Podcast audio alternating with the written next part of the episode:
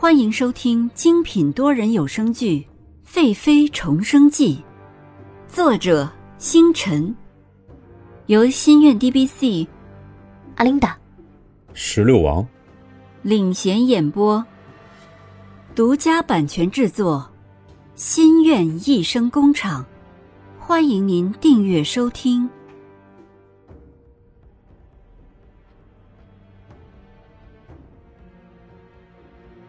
六十八集，李明海。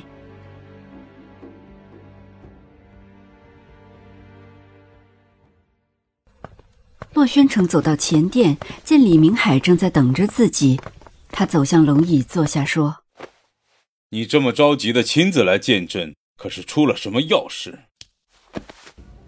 李明海双手抱拳，跪到地上说：“是臣无能。”前五日，臣见隐宅不见人出入，觉得怪异，派人进去查看，谁知偌大的隐宅竟一夜之间空无一人了。洛宣城拧紧眉头，看向李明海。李明海是自己登皇位之前最信任的人，因为年龄和自己一般，为人办事可靠，机智灵敏，是自己放心的人。如今出了这事儿，一定是尹君生太狡猾了。还是这是与宫中的尹贵妃有关系？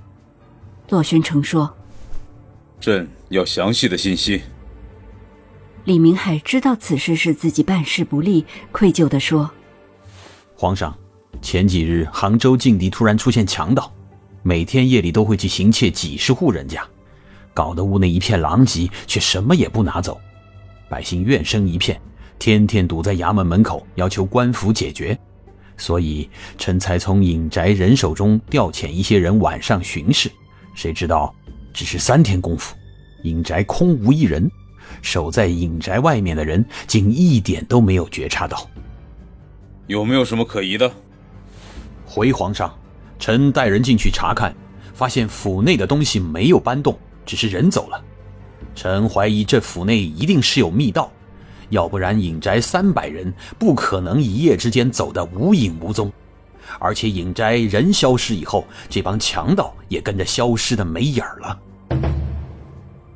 洛宣城真是小看尹君生了，他竟然在自己的眼皮底下消失的这么干净，让自己没有一丝可查的地方。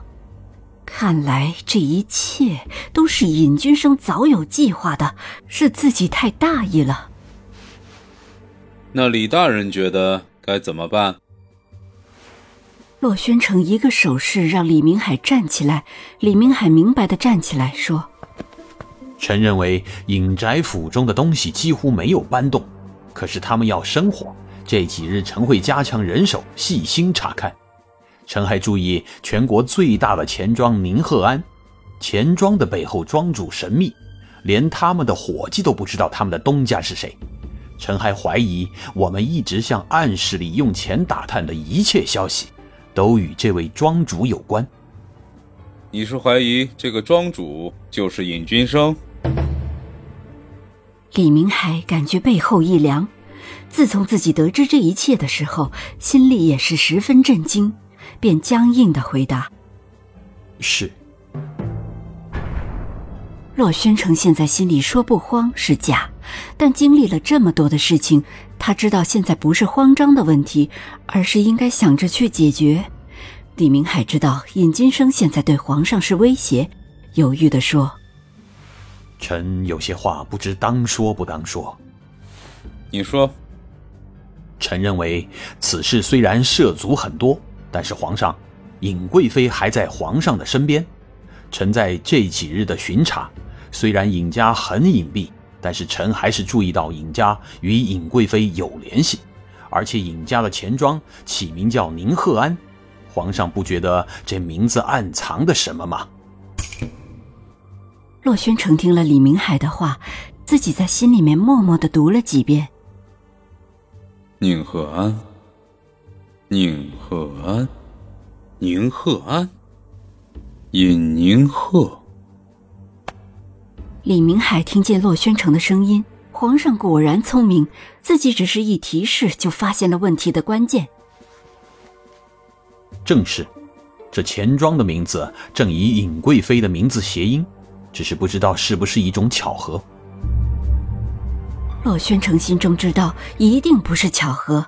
尹家爱女心切，这点自己是十分清楚的。当初为了让尹宁鹤能嫁给自己，尹宁鹤的阿玛为了女儿重新出山，只为完成尹宁鹤的心愿。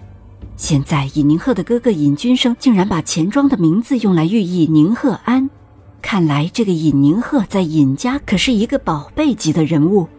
想到了这里，洛宣城才发现，原来自己身边竟有这样的资源。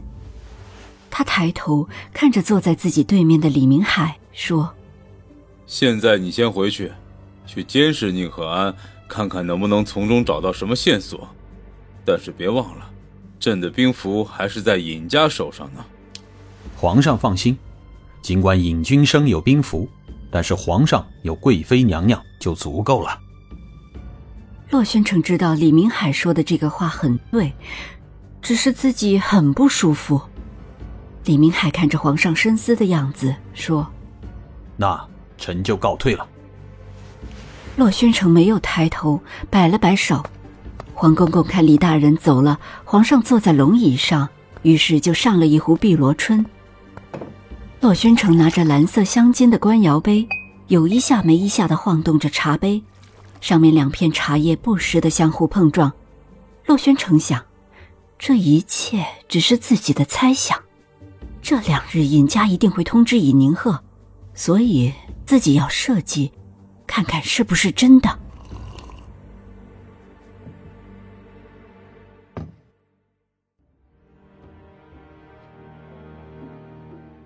本集完毕，欢迎您点赞、打赏、订阅、好评。